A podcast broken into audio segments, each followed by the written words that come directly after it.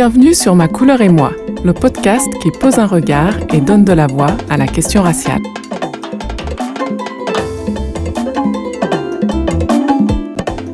Il y a plus de 20 ans, je remarquais qu'aucun acteur de publicité ne me ressemblait.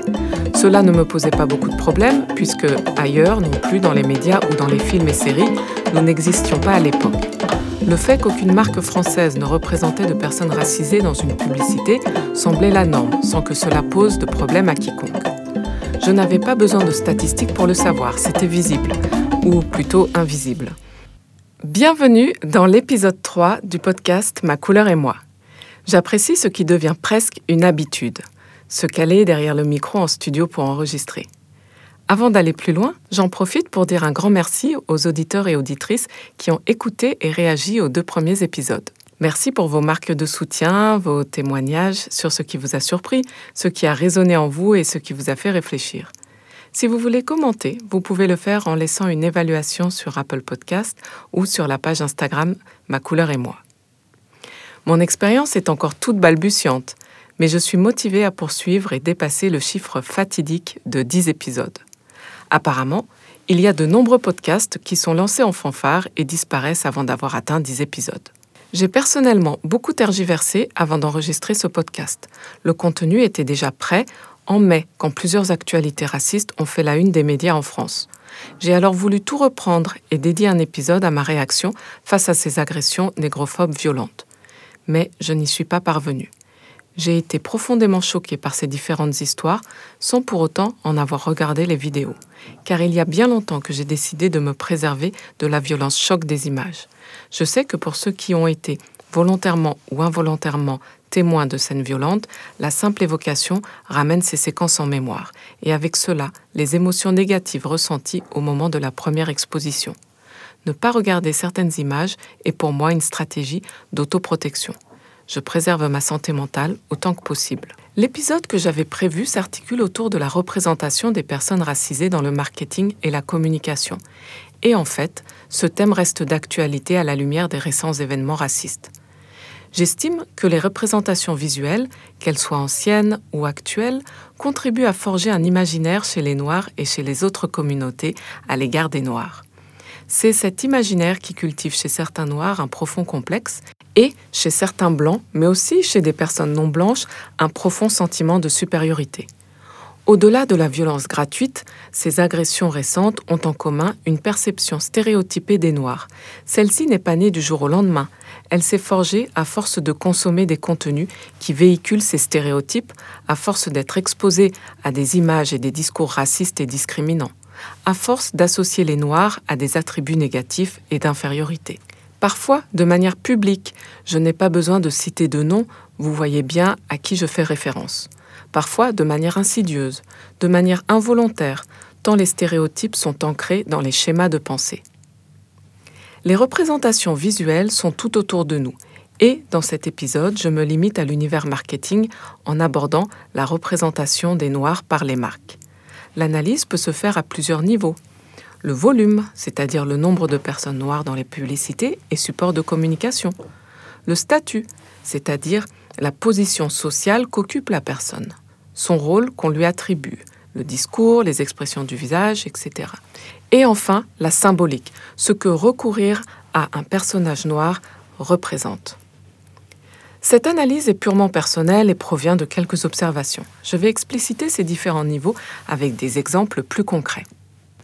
Tout d'abord, la faible proportion de personnes racisées dans les publicités. C'est ce que j'ai appelé le volume. Il y a plus de 20 ans, je remarquais qu'aucun acteur de publicité ne me ressemblait.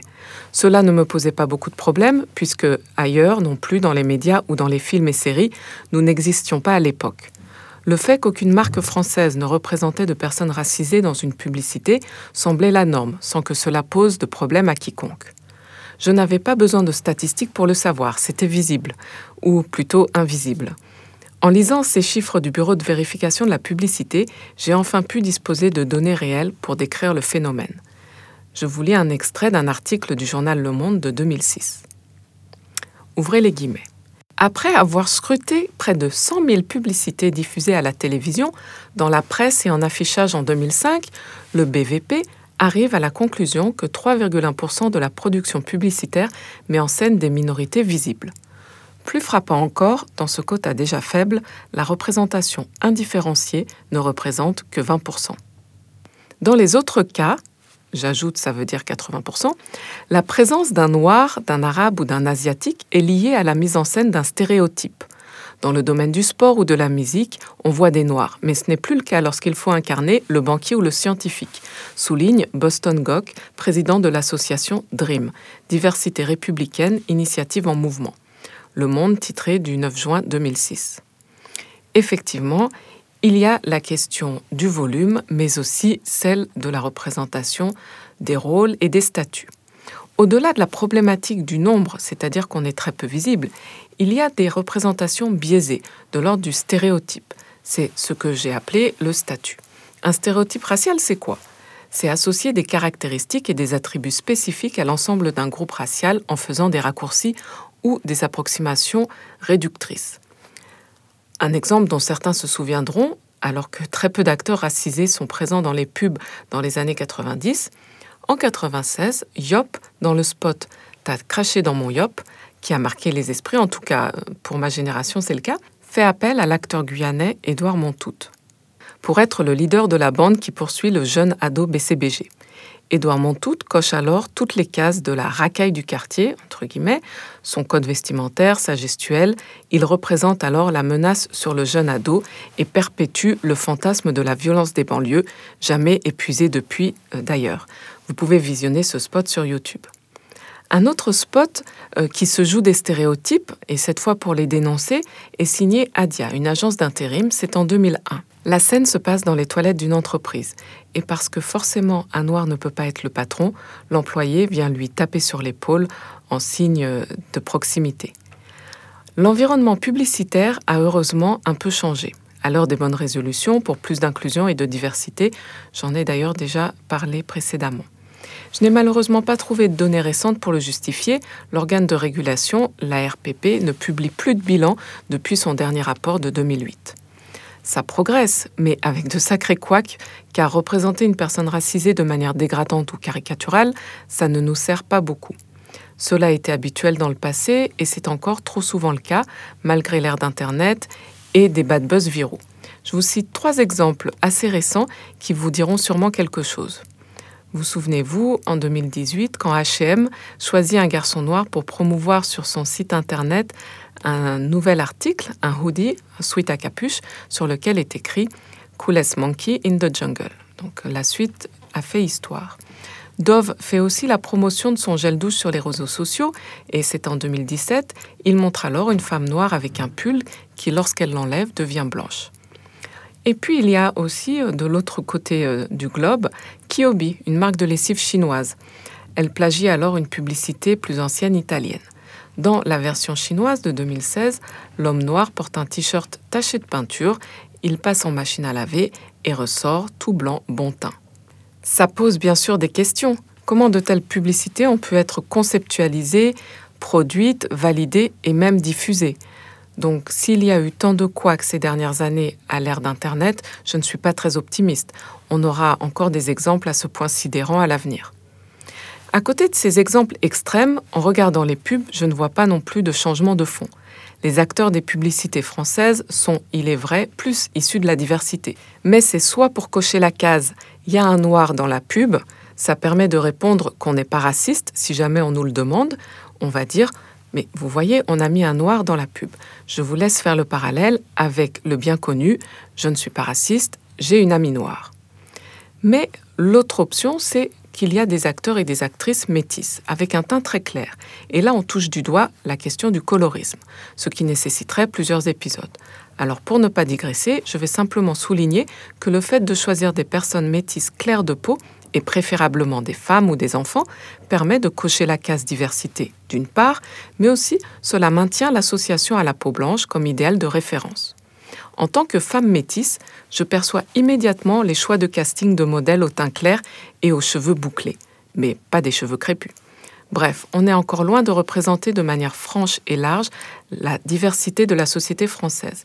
Cela s'explique facilement, tant les rangs des directions marketing et des directions générales sont peu diverses, et tant il est difficile de défendre une position à contre-courant de la bien-pensance généralisée. Cette bien-pensance qui ne repose sur rien d'autre que des schémas de représentation historiquement racistes. C'est ce qui explique pourquoi Omar Sy a été critiqué pour son rôle dans Lupin, la série en vogue sur Netflix. En tant que noir, il n'était pas, pour certains, légitime pour jouer le rôle. Ou alors, pourquoi il y a eu aussi un tollé en Grande-Bretagne avec des critiques extrêmement violentes contre Idris Elba lorsqu'il a été pressenti pour jouer James Bond, ou encore contre l'actrice Noma Dumezweni en 2016 quand elle a été pressentie pour jouer Hermione au théâtre dans Harry Potter. Une petite note positive parlant de support de communication avec un exemple personnel. Début 2020, j'étais en France, je suis allée dans un magasin Yves Rocher, cette référence n'est pas rémunérée, je le précise, et on m'a proposé la carte de fidélité. Sans trop savoir pourquoi, j'ai accepté. En vivant à l'étranger au Sénégal, ça ne m'est pas très utile. Bref, lorsque la vendeuse m'a proposé de choisir parmi les modèles, dont l'un représentait une femme noire, j'avais envie de lui sauter au cou et de l'embrasser. Je n'ai jamais ressenti cela en récupérant une carte de fidélité, et croyez-moi, j'en ai quelques-unes dans mon portefeuille. Mais de voir une image à laquelle je pouvais m'identifier m'a beaucoup touchée. Ce n'est pas pour autant que les publicités de la marque sont très diverses, hein, bon, mais on salue déjà le pas réalisé.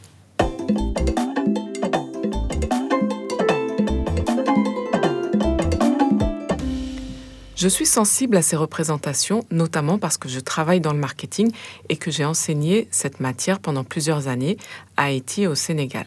J'avais l'habitude de montrer aux étudiants des publicités et des packaging pour des analyses sémiologiques. Mon objectif était de développer leur capacité à décrypter des éléments d'une communication pour en comprendre le sens. Cela servait à les faire réaliser qu'ils n'étaient pas aussi libres qu'ils pensaient dans leur choix de consommation. Et quand j'utilisais certains produits qu'ils considéraient comme des produits locaux, des marques qu'ils aimaient depuis leur enfance et pourtant qui mettaient en avant des modèles blancs ou au teint clair, pas mal d'étudiants arrivaient à la conclusion qu'on ne leur vendait pas seulement du lait, du jus, du savon ou de la farine, mais une représentation aspirationnelle, un idéal qui était un leur, mais que cela fonctionnait. J'ai toujours trouvé certains choix iconographiques pour des marques de produits principalement consommés en Afrique ou aux Antilles plus que questionnable, parfois même violent.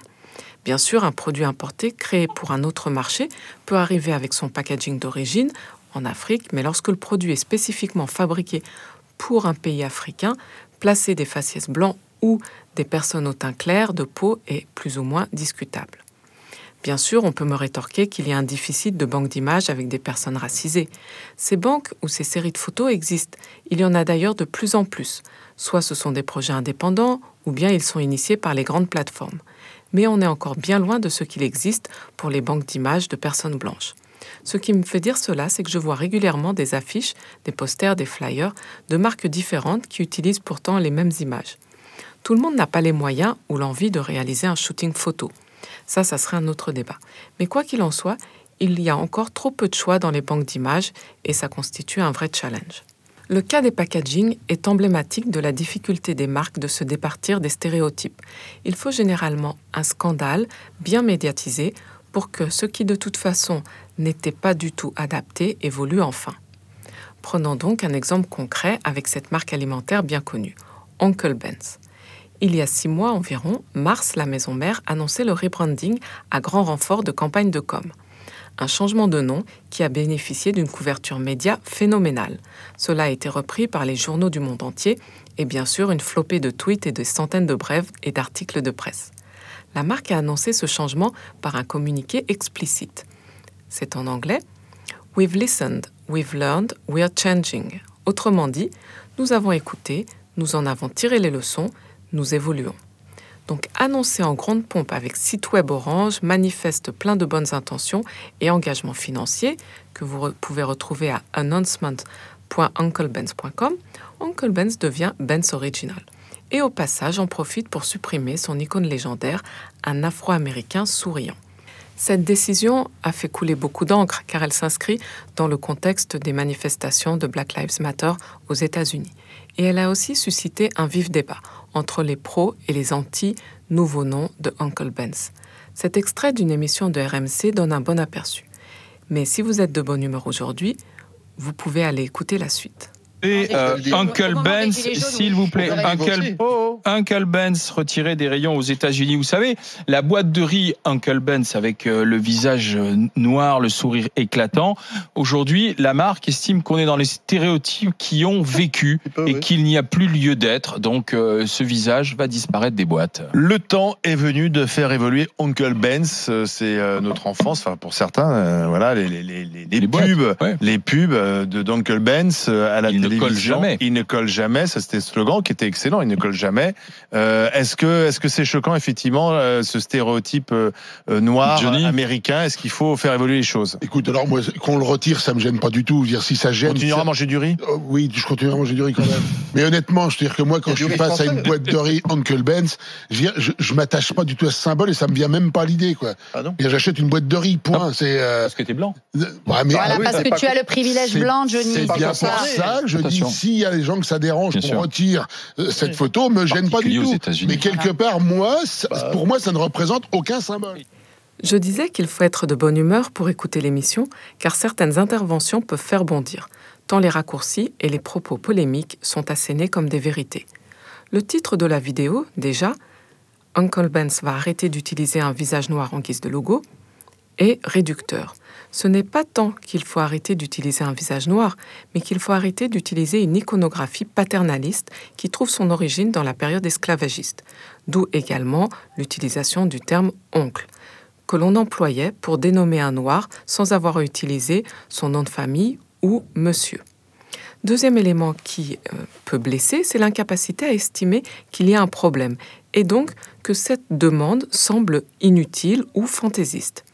Et puis, les références à des réparations exagérées et la comparaison à euh, une autre marque telle que la vache Kiri sont pour le moins déplacées. Mais soit, je comprends que l'émission a une certaine ligne éditoriale et qu'elle cherche à séduire une certaine audience. C'est au même moment que Quaker Oats renomme Angemina, une marque de pâte à crêpes qui n'évoque pas grand-chose en France. Elle s'appellera désormais Pearl Milling. Les pubs Aunt étaient au moins aussi stéréotypées que celles de Uncle Ben's, si ce n'est plus, comme on peut le voir dans une affiche qui représente la chère Tante comme une domestique enjouée au service de ses maîtres blancs. Les références sont dans les notes de cet épisode. En cherchant des infos sur Aunt j'ai d'ailleurs découvert qu'une marque concurrente était allée jusqu'à concevoir son packaging de bouteilles aux formes d'une femme noire. C'est de très mauvais goût. Un nom, un logo, un packaging communiquent le positionnement d'une marque. Ils sont les moyens utilisés par celle-ci pour communiquer sa proposition de valeur et se différencier de la concurrence. Le consommateur a, dans une certaine mesure, le choix d'acheter d'autres marques, mais il n'empêche que sur les rayonnages et dans les médias, nous sommes tous exposés à ces produits, qu'on les achète ou non. Alors, quand les créations publicitaires et les designs des packaging s'inscrivent dans un référentiel raciste ou stéréotypé, ça pose problème, car cela crée ou renforce des imaginaires et alimente une représentation erronée. Un commentateur américain s'interrogeait sur le faux choix de rebranding de Uncle Ben's.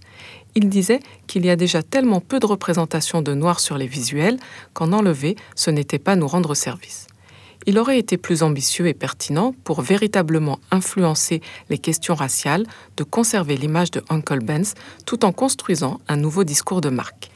Dans un monde idéal, cette solution serait valable et je serais tenté de lui donner raison. Mais à l'heure actuelle, le manque de diversité au sein de l'entreprise et son manque de compréhension de l'histoire et de l'impact de ces produits sur les communautés noires, eh bien je parie qu'il y aurait bien plus de mal que de bien.